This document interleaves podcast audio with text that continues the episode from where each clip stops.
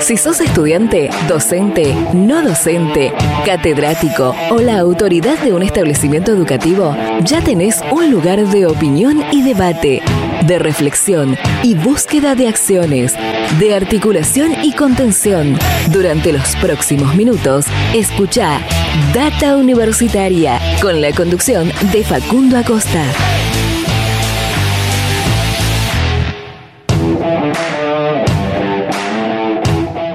Hola, hola, hola, ¿qué tal? ¿Cómo les va? Bienvenidos y bienvenidas una semana más a este programa de universidades verdaderamente federal, independiente y objetivo. Este programa que llega a toda la República Argentina, desde Jujuy hasta Tierra del Fuego. Estamos emitiendo este programa donde hablamos de educación, de ciencia, tecnología y desarrollo, extensión, vinculación, investigaciones, temas de la sociedad, de la política y muchas otras cosas más a lo largo de esta hora de radio que venimos a compartir con todas y todos ustedes, con toda la comunidad universitaria de cada rincón de nuestro país. Eh, y bueno, por supuesto también a, eh, invitando a la comunidad en general eh, de cada una de estas localidades a que escuche este programa y conozca la realidad que atraviesa también el sistema universitario de nuestro país. Hoy un programa donde vamos a tener notas muy interesantes. por el momento, miro a la producción a ver si me, corrige, tenemos solamente dos entrevistas que eh, realizamos durante esta semana con dos autoridades universitarias, eh, a las que por supuesto le agradecemos porque se han tomado el tiempo para charlar con nosotros. Eh, en estos momentos del cierre del año es difícil entrar en la agenda de las autoridades universitarias, así que cuando se toman ese tiempo para charlar con este medio es, es importante y hay que destacarlo. vamos a estar compartiendo una entrevista con el rector de la Universidad Austral, Julián Rodríguez, eh, con quien hablamos de muchísimos temas. Eh. Vamos a compartir una parte de esta entrevista que eh, pueden leer de forma completa en nuestro sitio web, en datauniversitaria.com.ar. Y también nos hicimos, se pudo hacer el tiempo, la rectora de la Universidad Nacional de Comahue, la nueva rectora en realidad, porque asumió hace apenas eh, tres o cuatro meses atrás. Estamos hablando de Beatriz Gentile, eh, con quien pudimos hablar también de eh, la situación, la realidad que atraviesa esta universidad que acaba de cumplir hace un par de meses atrás sus primeros 50 años. Así que, y bueno, y además en todo este contexto ¿no? que, que estamos atravesando. Y bueno, hablamos también del tema del, financiamiento. No voy a spoilear nada, no voy a comentar nada más, nada más que eso. Hablando de financiamiento, también vamos a estar comentando qué pasó con el presupuesto educativo, porque esta semana, el miércoles, la Cámara de Diputados eh, y Diputadas de la Nación votó, le dio media sanción al presupuesto para la Administración Nacional del año 2023 y, por supuesto, ahí el financiamiento del sistema educativo y del sistema universitario argentino. Vamos a estar hablando eh, seguramente de ese tema en este programa. Como siempre, los invitamos a que nos sigan en las redes sociales, ya que estamos eh, comenzando, arroba data universitaria en Facebook y en Instagram, arroba DT universitaria en Twitter y obviamente eh, nuestros canales de Spotify y de YouTube durante para que puedan volver a escuchar este y otros programas anteriores. ¿Les parece si eh, comenzamos a comentarles algunas noticias que pueden encontrar en nuestro sitio web datauniversitaria.com.ar? Todo lo que pasa y va a pasar en el mundo universitario. Como por ejemplo, universidades realizaron un encuentro sobre su rol en el ecosistema emprendedor. La Universidad Austral fue sede del segundo encuentro de universidades de Meta Red X Argentina, una red colaborativa de unidades y oficinas de emprendimiento de instituciones de educación superior argentinas la provincia de Buenos Aires y la Universidad Nacional de Quilmes lanzaron el programa Puentes. El miércoles 19 de octubre de este año 2022 se realizó el lanzamiento del programa Puentes, un plan de la provincia de Buenos Aires junto a diferentes universidades nacionales emplazadas en territorio bonaerense, entre ellas por supuesto la Universidad Nacional de Quilmes, para el desarrollo y la ampliación de la educación superior universitaria en la provincia. Comenzaron las inscripciones para el ciclo 2023 en la UNLAR.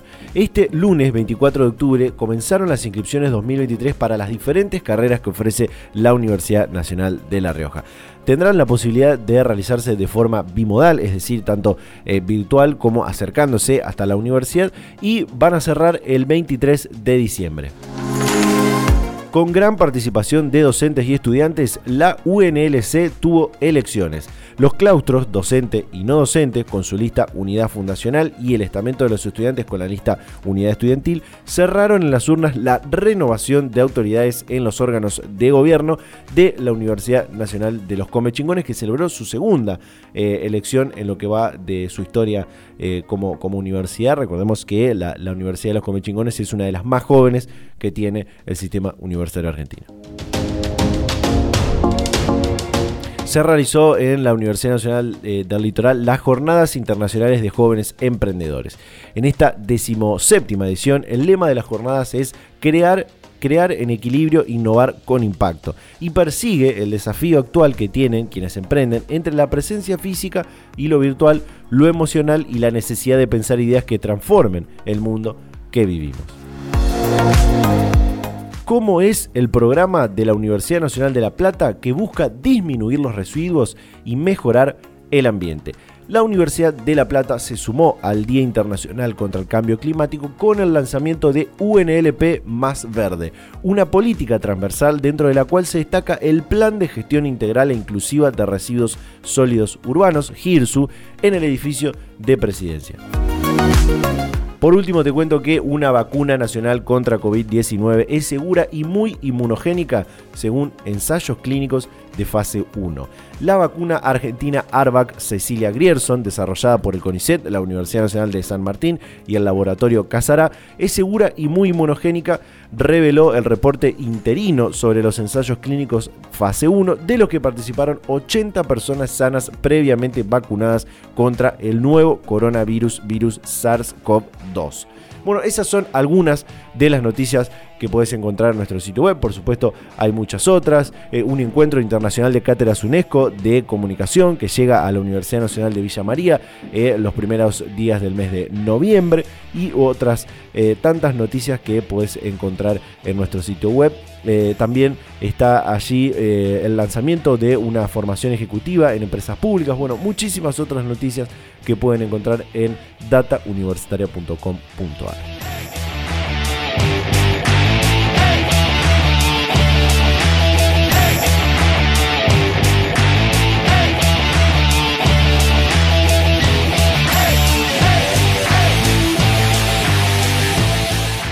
Bien, vamos a ir rápidamente a compartir esto que te comentaba en la apertura, que tiene que ver con la Universidad Nacional de Comahue y esta entrevista que pudimos realizar durante esta semana con su rectora, eh, con la rectora Beatriz Gentile, quien nos contó muchísimos temas y entre ellos su opinión sobre el presupuesto universitario 2023. Compartimos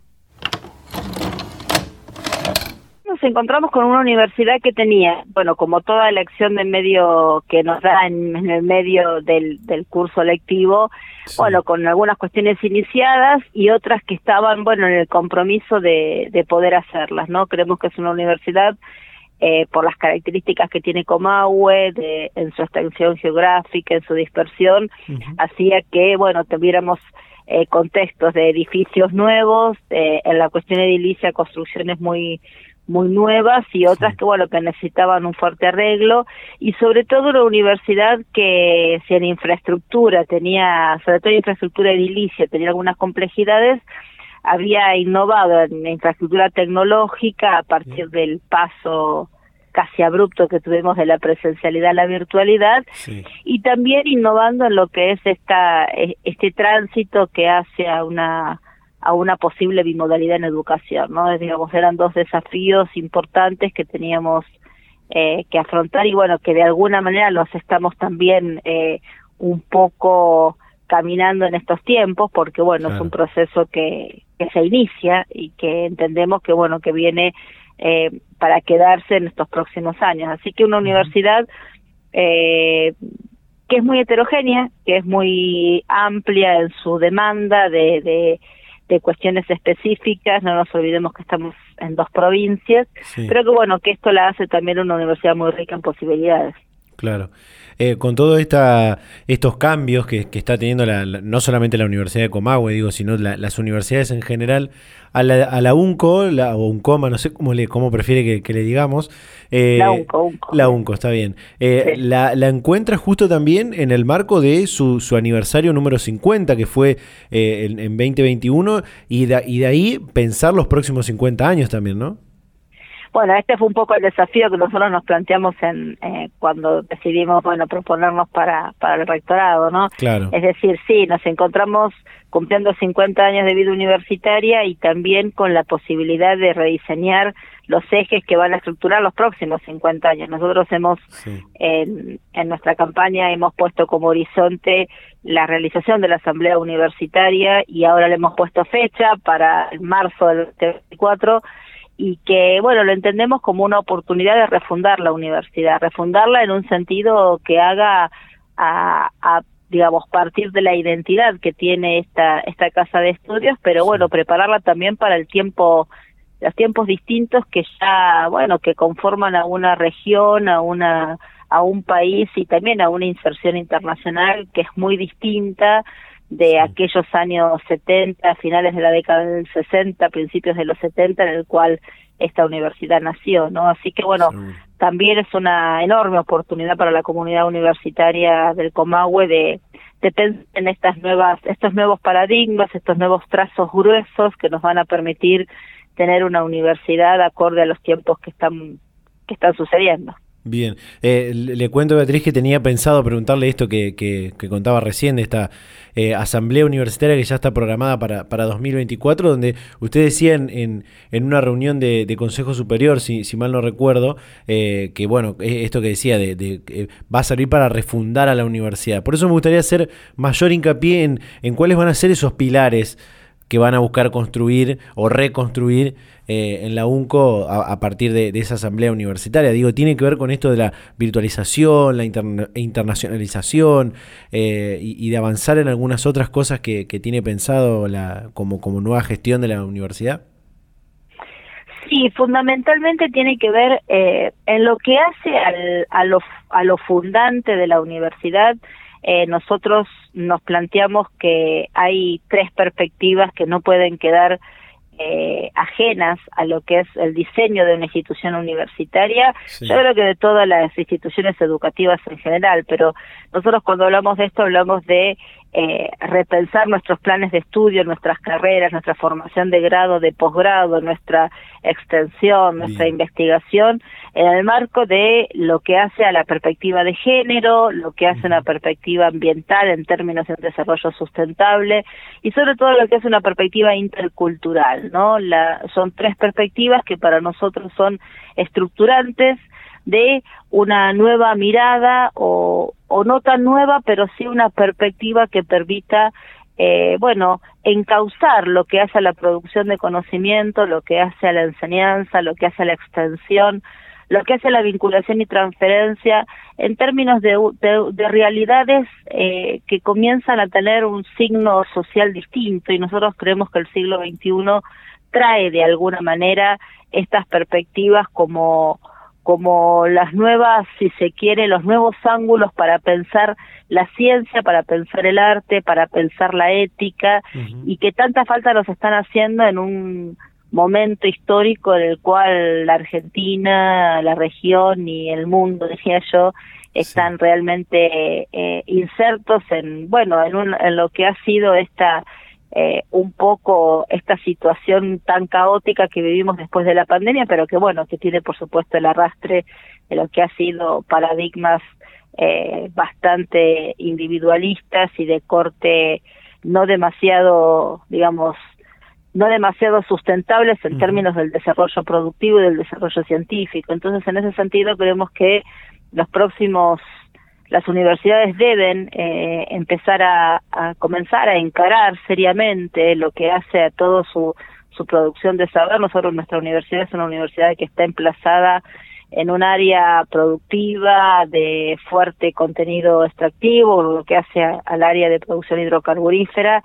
Y necesariamente nosotros tenemos que ser como universidad, bueno, quien quien pueda plantearle a la sociedad este tránsito hacia las energías limpias, este tránsito hacia un modo de vida sustentable, así como también ser alguien una una institución que permita eh, bueno, reencontrarnos con, con la diversidad y poder pensarnos como una sociedad que, que busca en la, en, en, la, en la diversidad horizontes de equidad. Y me parece que en ese sentido, eh, cuando nosotros pensamos los próximos 50 años, nos imaginamos una institución que esté en condiciones precisamente de, de hacer de la ciencia, de hacer del arte, de hacer de las humanidades, de hacer de todas las disciplinas bueno, un instrumento realmente para mejorar la calidad de vida de, la mayor parte, de, todos en general, pero sobre todo de aquellos que eh, hoy actualmente están en situaciones de, mayor inequidad y de mayor desigualdad. Así que creo que,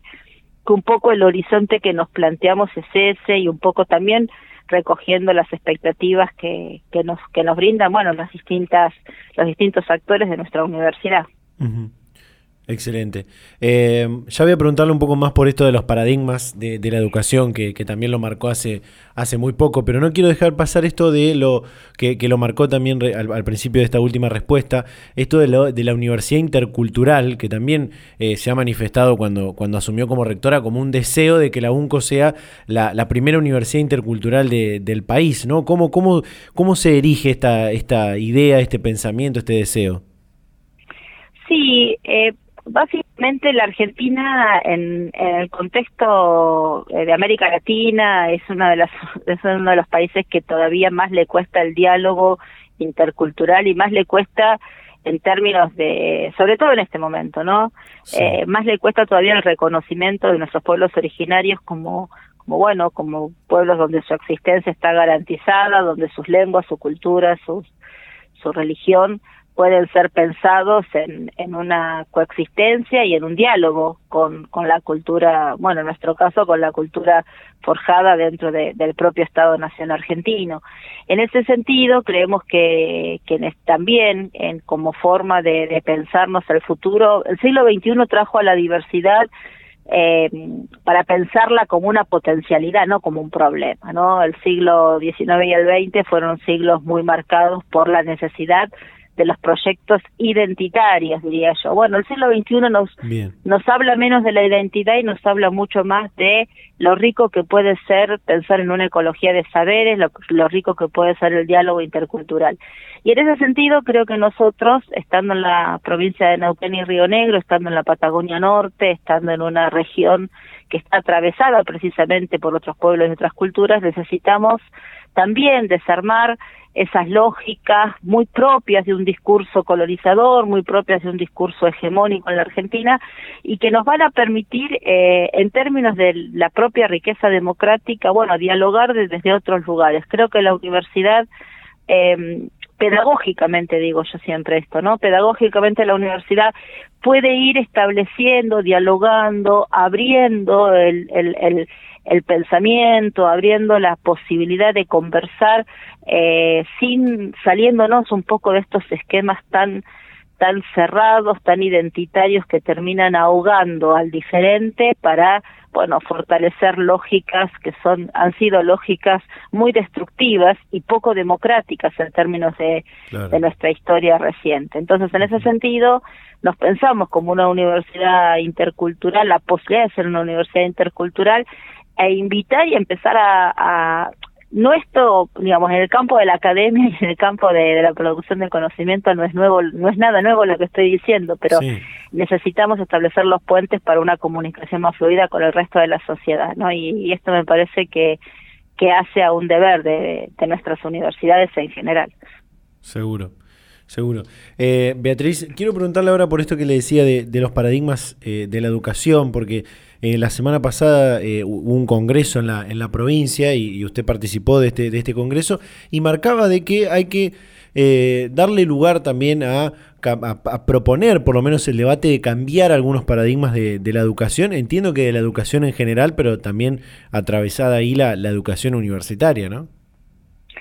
sí, eh, en ese sentido yo decía que bueno, que un poco la educación en general, eh, eh, hasta acá veníamos con un modelo muy fuerte de lo que era la educación dentro del paradigma de la sociedad disciplinaria, muy Foucaultiana, es decir, este, esta educación que nació como instrumento ordenador, homogenizador, nacionalizador, es decir, un, un, un claro, Este, instrumento, dispositivo del propio Estado.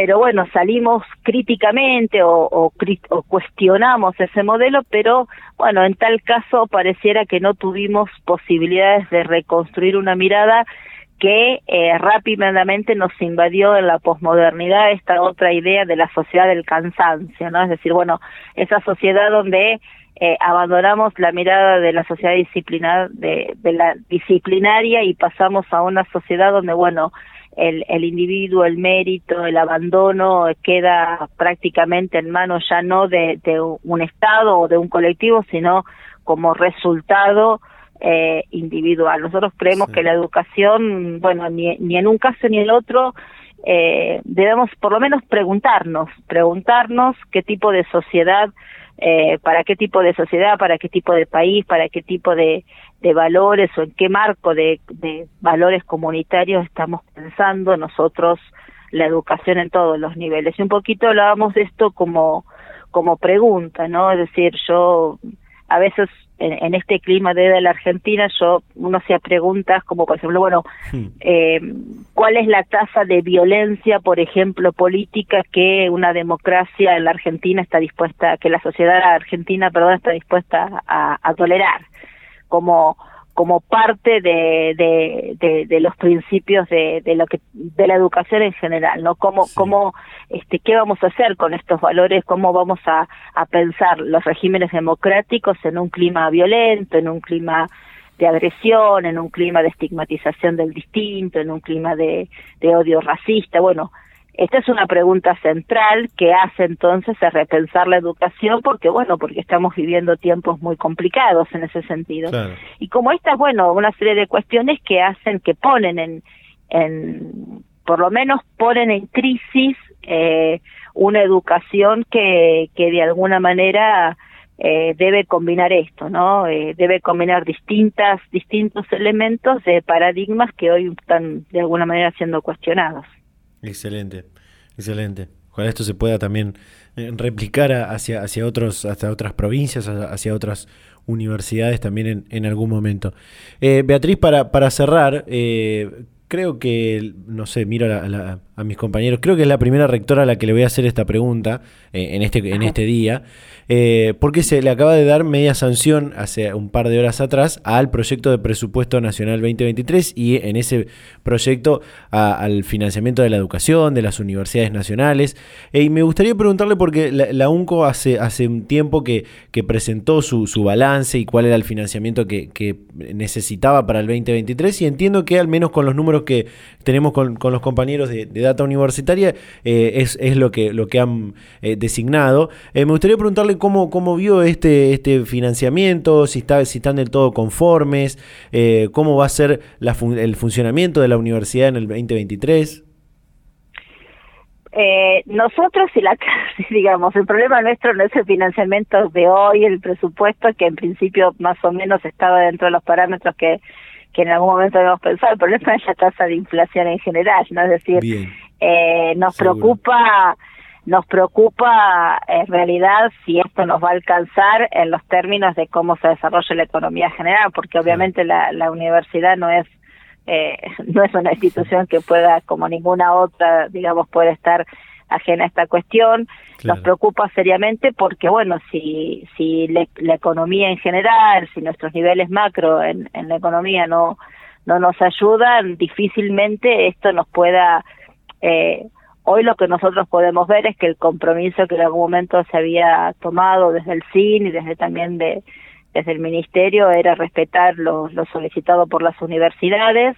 Eh, pero bueno, por supuesto que esto depende de cómo vaya el resto de las cuestiones, ya que nosotros hoy estamos prácticamente, por lo menos lo que fue este año, el 95% de nuestro presupuesto es salarios. Entonces nos queda muy poco de ese presupuesto para, para el funcionamiento de, de, nuestra, de nuestra universidad.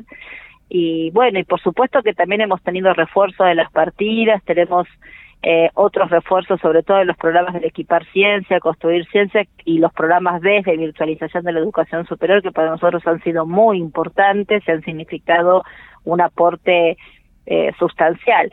Eh, así que desde ese punto de vista eh, lo vemos con preocupación, pero bueno, con la misma preocupación que podemos verlo en, en todos los niveles, ¿no? Este, porque bueno, porque no estamos en un momento fácil de nuestro país y pareciera que no todos los actores ni todos los hmm. eh, sobre todo los sectores que tal vez tienen más responsabilidad este en términos de eh, de lo empresarial parecen entenderlo entonces eh, es como una sensación extraña por lo pronto de preocupación lo que nos brinda la aprobación del presupuesto Data Universitaria. Información, comentarios, entrevistas, investigaciones, todo lo que te interesa saber del mundo universitario.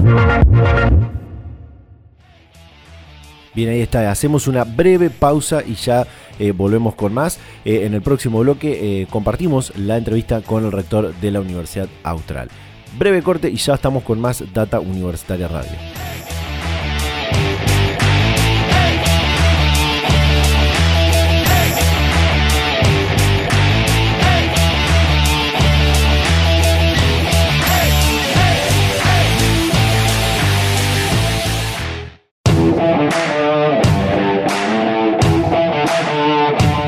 Ya estamos de vuelta con más Data Universitaria Radio, en este que es el programa número 35 de este año 2022, de esta tercera temporada de este ciclo radial. Ya debemos ir por los 112, 113 eh, programas en total, porque bueno, le cuento a la gente que quizás se sumó en estos, en estos últimos meses o este año que esta es la tercera temporada de este ciclo radial de universidades más federal eh, imposible, ¿no? Imposible más federal eh, que, este programa porque llega a toda la Argentina. Eh, como les decía, íbamos a estar compartiendo esta entrevista con Julián Rodríguez, rector de la Universidad Austral, quien renueva eh, su mandato para ser rector a partir eh, de la Universidad Austral eh, a partir del 2023 y pudimos hablar de muchísimos temas, como con esto que vamos a comenzar a escuchar, de la realidad que atraviesa esta universidad privada, que es la primera en Argentina, y bueno, y otros temas más que tienen que ver con la situación de nuestro país y cómo se para esta universidad ante eso. Compartimos esta entrevista con el rector de la Universidad Austral, Julián Rodríguez.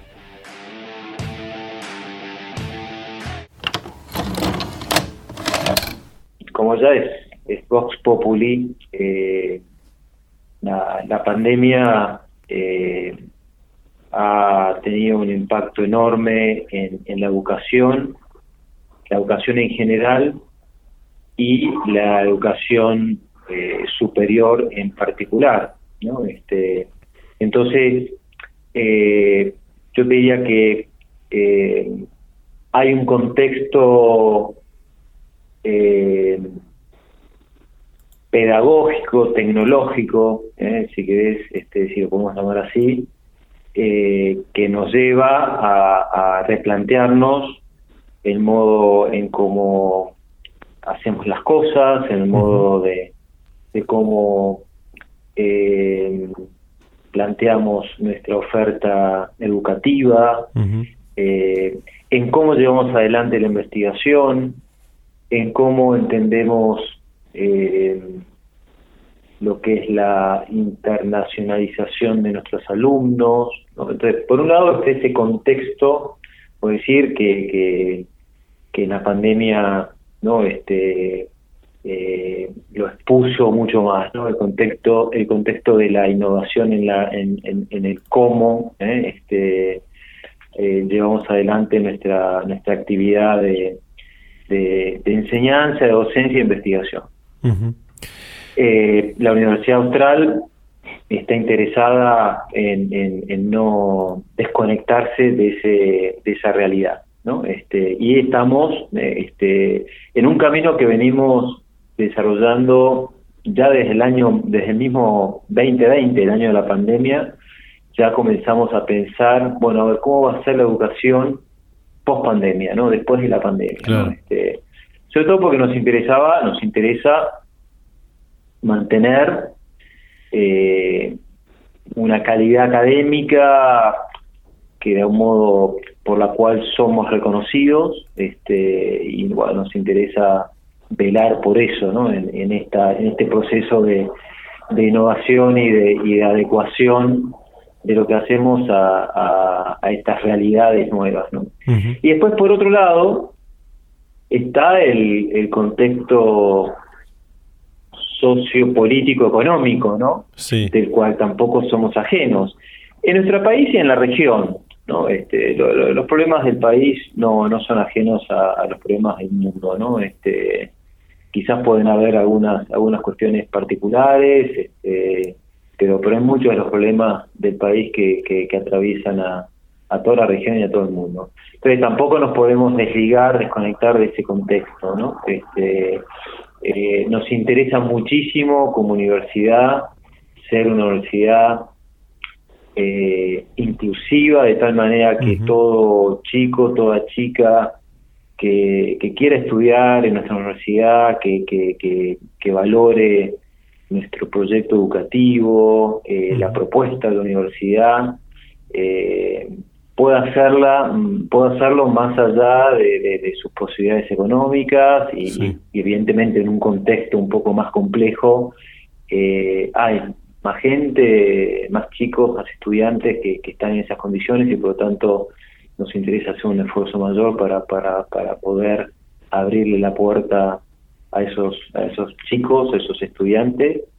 Eh, y después también, y termino, termino, se me hizo un poco larga la, respuesta, perdón, eh, también nos interesa mucho el poder aportar a, eh, a, a un buen entendimiento no este en el país no este poder aportar para que para que se pueda dialogar eh, este nuestro país necesita eh, de, una clase dirigente eh, que se comprometa con, con el diálogo con buscar consenso porque estoy no tengo la menor duda de que hay muchos puntos que nos unen este eh, y que estamos de acuerdo, pero que no, que no siempre sabemos plantearlos, no siempre sabemos dialogarlos.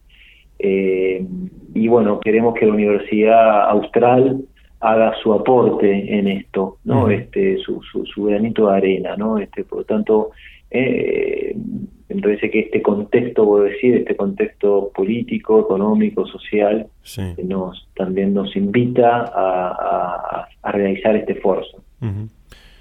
Bueno, como, como me imaginaba, eh, la, respuesta, su primera, su primera respuesta me iba a dar pie para eh, ir abriendo otras, otras preguntas y, otras temáticas. Pero quiero focalizar en una que, habló al final, eh, que tiene que ver con esto de la, cuestión social, económica que, vive nuestro país, sobre todo en esa última etapa de 2019 y, bueno, y lo que transcurrió la, pandemia, ¿no?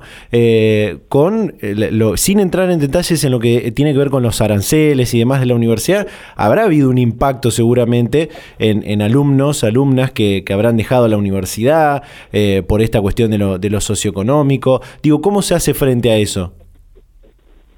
Mira, eh, gracias por, por la pregunta porque me, me, ayuda a, a, explayarme en este asunto. Eh, son muy poquitos, son muy poquitos los alumnos en la Universidad Austral que han tenido que dejar la universidad por cuestiones económicas. No, este, eh, tenemos deserción, como como tienen todas las, universidades, que, no que no continúan con sus estudios.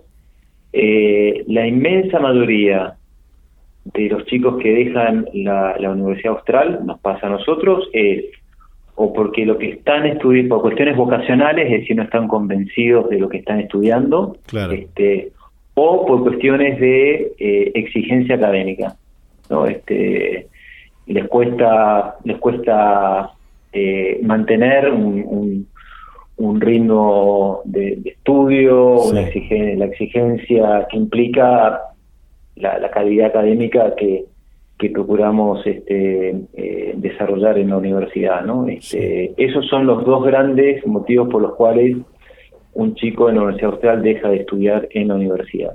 El tema económico eh, no es el principal y eh, si bien tenemos algunos casos, son los menores. ¿Por qué es eso? Porque procuramos ser muy sensibles y estar muy atentos a la situación de cada uno.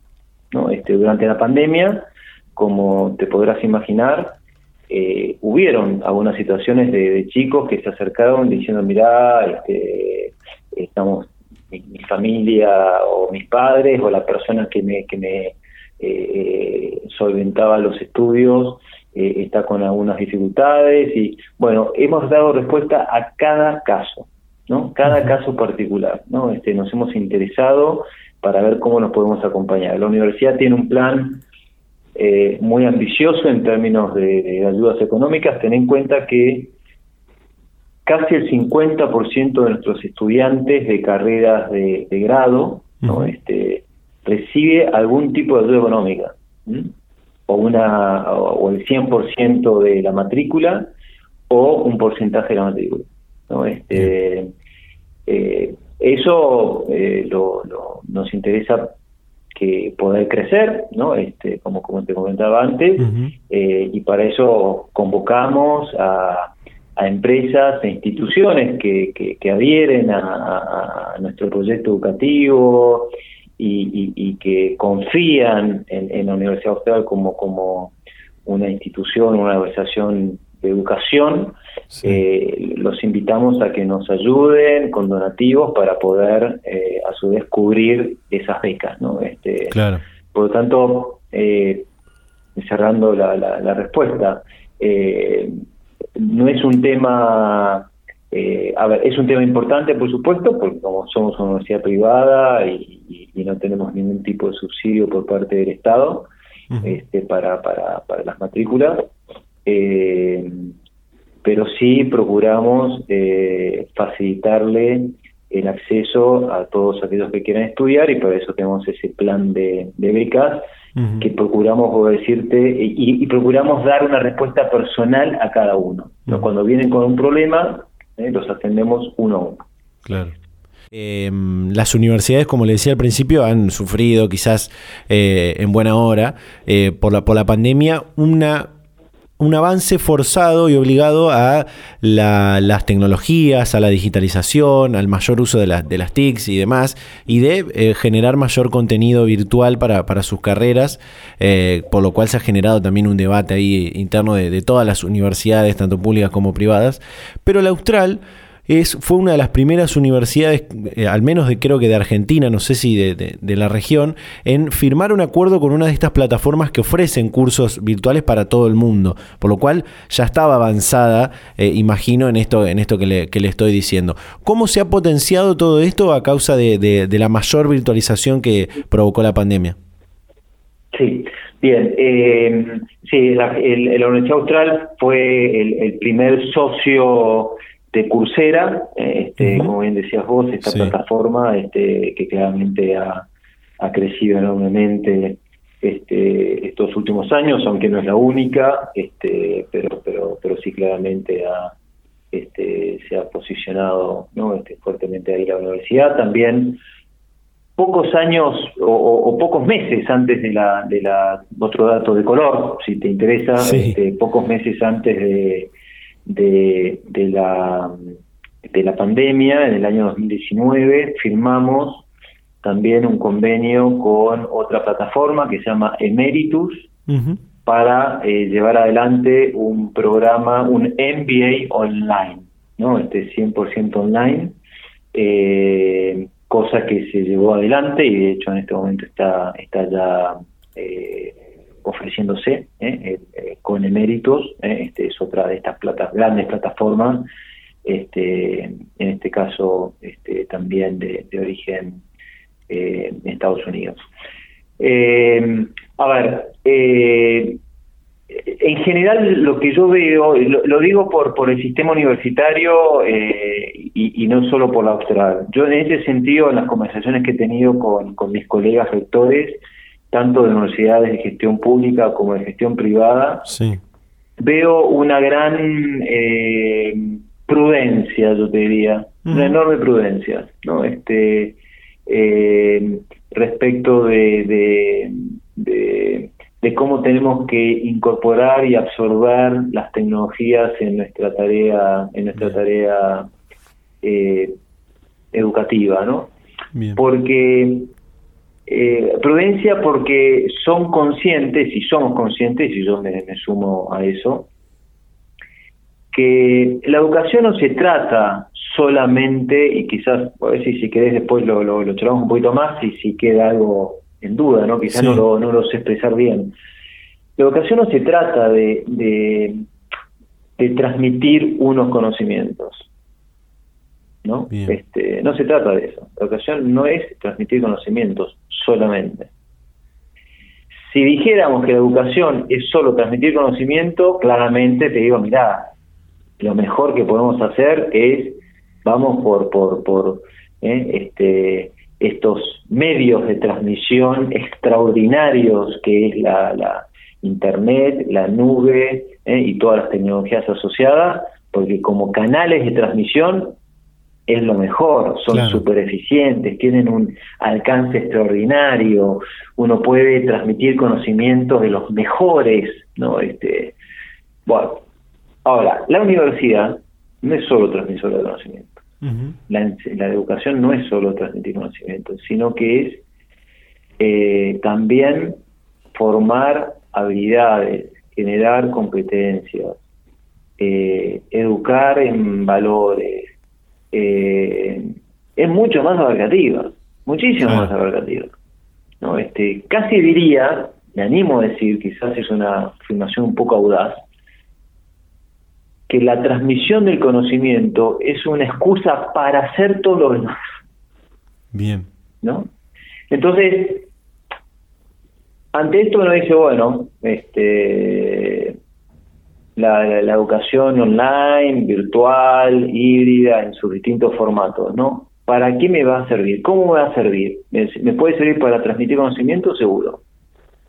¿En qué medida me puede servir para el resto de las otras este, dimensiones de la educación que son tan o más importantes como la transmisión de conocimiento. Seguro. No sé si no sé si te respondo, pero, pero, se entendió perfecto. el pensamiento que me viene a la cabeza. Y esto te digo, y esto lo veo, lo veo que, que, que, es un sentir general. Sí. Facundo es un sentir general de colegas míos en Argentina y en todo el mundo. Bien. En Argentina y en todo el mundo. ¿no? Este, eh, de no, de ser, algo decir, de, de, tener esa sabiduría, si querés, este, eh, la sabiduría de, de, bueno, de, distinguir cuándo sí, cuándo no, en qué circunstancias, con qué tipo de alumnos, en qué tipo de programa.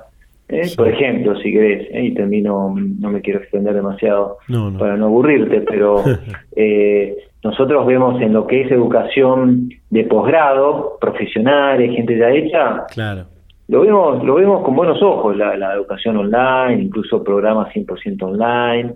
Este, naturalmente se pierde muchísimo en lo que hace al networking, lo que hace al, relacionamiento, se pierde muchísimo. Muchos de nuestros alumnos vienen porque están interesados en vincularse entre ellos.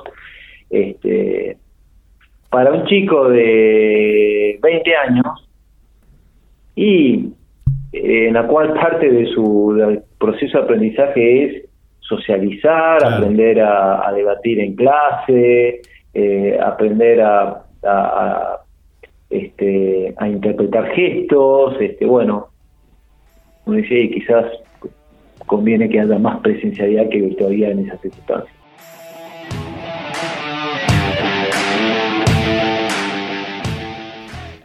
Bien, ahí está, eh, mucho para mucho para, para reflexionar después de todo esto que escuchamos eh, del rector Julián Rodríguez, pero hacemos una breve pausa y en el próximo bloque te cuento qué pasó con el presupuesto educativo para el año 2023. Ya volvemos con más Data Universitaria Radio.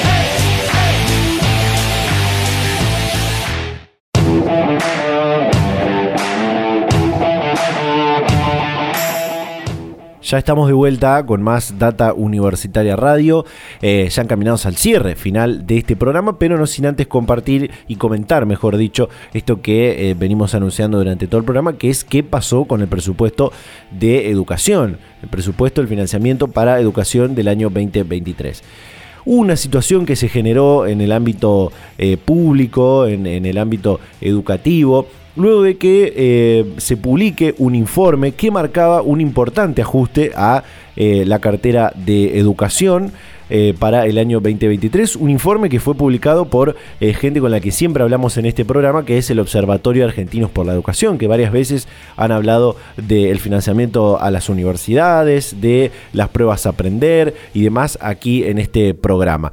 Este informe del de, eh, Observatorio Argentinos por la Educación aseguraba que el presupuesto 2023 preveía un recorte del 15,5% de los fondos del Ministerio de Educación de la Nación con respecto a este año, al 2022.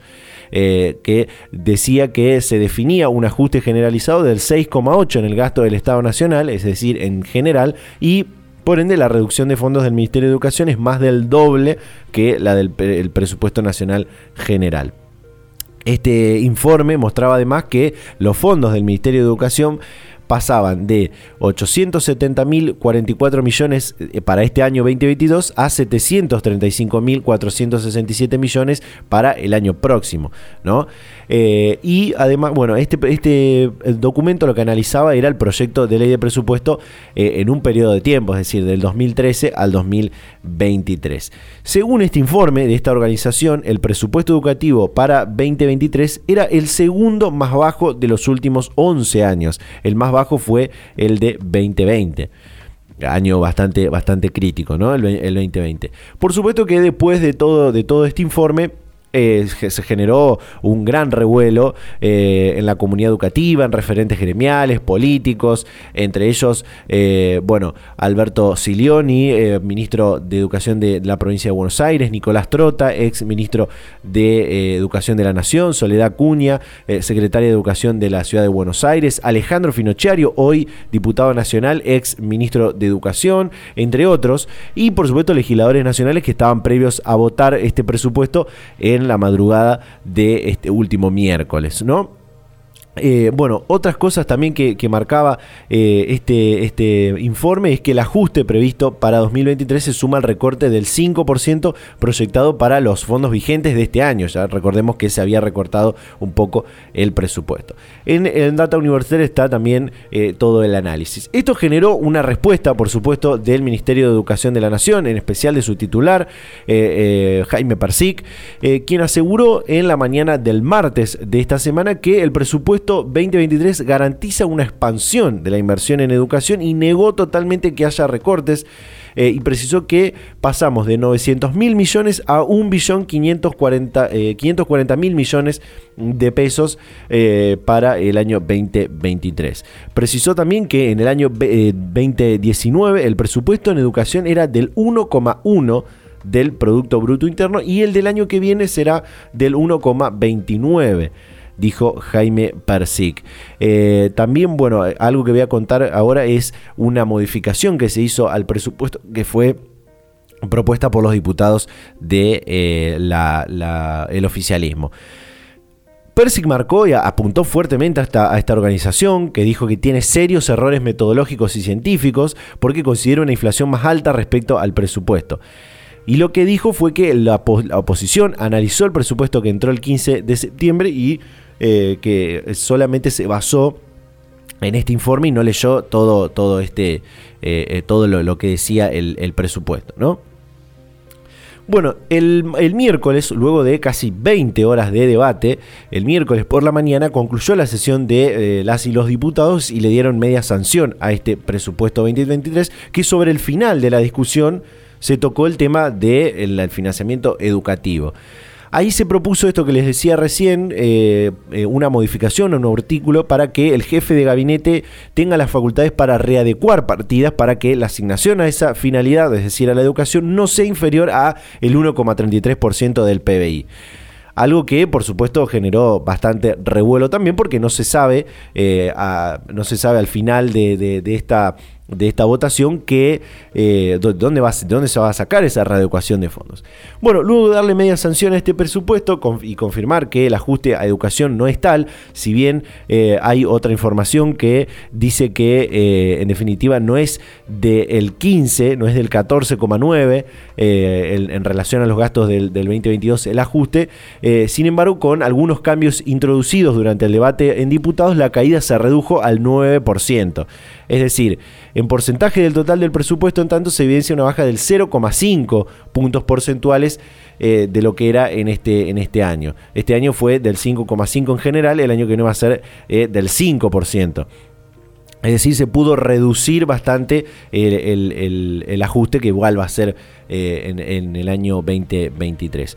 ¿Cuánto se le va a dar a las universidades nacionales en el 2023? 752 mil millones de pesos. También va a ir eh, en, la, ley de fomento de innovación tecnológica unos 3 mil millones de pesos, 700, eh, 700 millones de pesos para la biotecnología, 70 mil millones de pesos para la ley de economía del conocimiento, cosas que también suman a las universidades, becas de educación 59.542 millones, Fondo Nacional de Incentivo Docente 31.175 millones, comedores escolares 12.969 millones, infraestructura y equipamiento en educación 4.149 millones. Y programas que garantizan derechos de niños y niñas 400 millones de pesos. Esta es más o menos a grandes rasgos la eh, situación del presupuesto educativo de nación que podemos resumirlo de de la siguiente forma. Había una importante reducción hasta la semana pasada que se había votado eh, el presupuesto después de un largo, una larga gestión y un largo debate interno entre los, entre los diputados y en la misma sesión se logró reducir ese ajuste.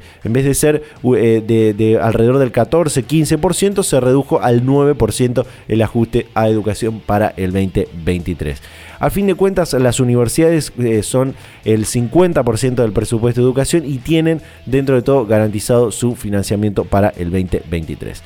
De esta manera nos despedimos. Hemos hablado de muchísimos temas, eh, hay para seguir reflexionando. Pueden encontrar las notas que compartimos eh, esta, en este programa, tanto la del rector de la Universidad Austral como la de la rectora de la Universidad de Comahue en nuestro sitio web datauniversitaria.com.ar para leer y escuchar nuevamente.